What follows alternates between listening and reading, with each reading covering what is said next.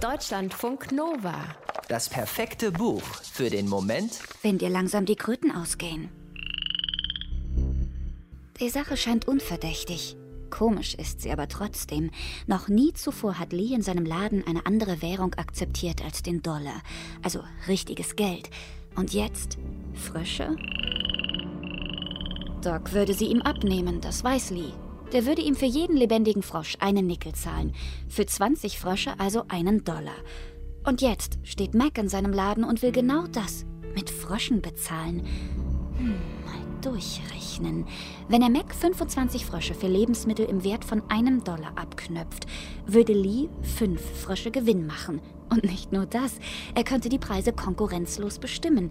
Zwei Frösche für eine Coca-Cola, acht Frösche für eine Dose Pfirsiche, zwölfeinhalb Frösche für ein Beefsteak. Sobald Doc wieder in der Stadt wäre, würde ihm Lee die Frösche ins Labor kutschieren und in Dollar eintauschen. Also gebongt. Bestimmt tausend Frösche haben Mac und seine Freunde Eddie, Jones, Hazel und Huey gesammelt. Von den tausend leben zwar nicht mehr alle, aber selbst wenn es nur noch 900 Frösche sein sollten, genießen die fünf jungen Männer nach dem Deal mit dem Lebensmittelhändler Lee etwas, was sie selten genießen können: das Gefühl, wohlhabend zu sein. Dabei haben sie das Froschgeschäft gar nicht für sich selbst eingefädelt, sondern für Doc.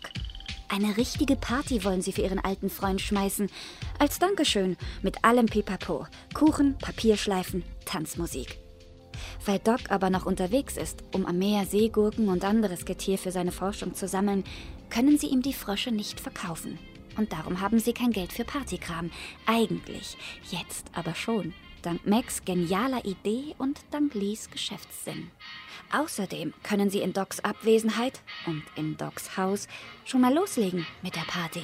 Lichter anmachen, Kuchen backen, Steaks grillen, Platten auflegen, Freunde empfangen, Schnaps verteilen und sowas. Und wenn Doc dann nach Hause kommt, wird er zwar sehr müde, aber auch sehr glücklich sein. Das Haus voller Freundschaft und Frösche. Aber Doc kommt nicht. Noch nicht an diesem Abend, sondern erst in den frühen Morgenstunden. Vielleicht ist es besser so. So bleibt ihm die Eskalation der Party in seinen eigenen vier Wänden erspart. Er sieht nicht, wie zwei Fensterscheiben kaputt gehen, sieht nicht, wer die Pfanne mit dem heißen Öl vom Herd reißt, wer die Saphirnadel des Plattenspielers zertrümmert, die Haustür aus den Angeln hebt, überhaupt die Schlangen und Ratten und Anemonen in Docks Terrarien und Aquarien in Aufregung versetzt. Dass ein paar der Frösche vor dem Haus von einem Taxi überfahren werden, nachdem ihnen die Flucht aus einer Kiste gelungen ist, ach, lassen wir das.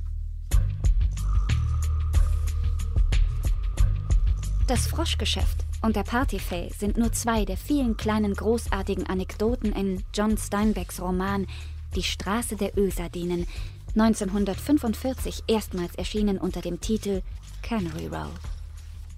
Die Bewohner dieser Straße in dem kleinen kalifornischen Fischerort Monterey stehen im Mittelpunkt von Steinbecks Anekdoten.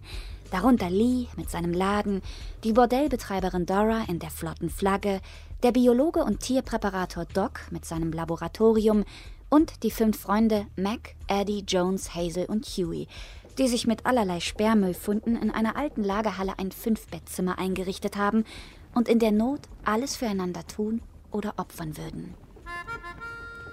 Tiefe, krisenstarke Freundschaft. Sie findet sich in vielen Romanen des Literaturnobelpreisträgers Steinbeck, darunter die internationalen Bestseller von Mäusen und Menschen und Jenseits von Eden. Dass die meisten Bewohnerinnen und Bewohner der Canary Row in Steinbecks Romanwelt bettelarm sind, wird weder verschwiegen noch dramatisiert. Da ist es völlig logisch, dass die Prostituierten während einer schweren Grippewelle Doppelschichten schieben, in den Betten und an den Betten, der Kranken nämlich, als ehrenamtliche Krankenschwestern. Und da verwundert es auch nicht, dass für Doc die Sache mit der entgleisten Party und seinem verwüsteten Haus schnell erledigt ist, mit zwei Faustschlägen und einem Wackelzahn. Deutschlandfunk Nova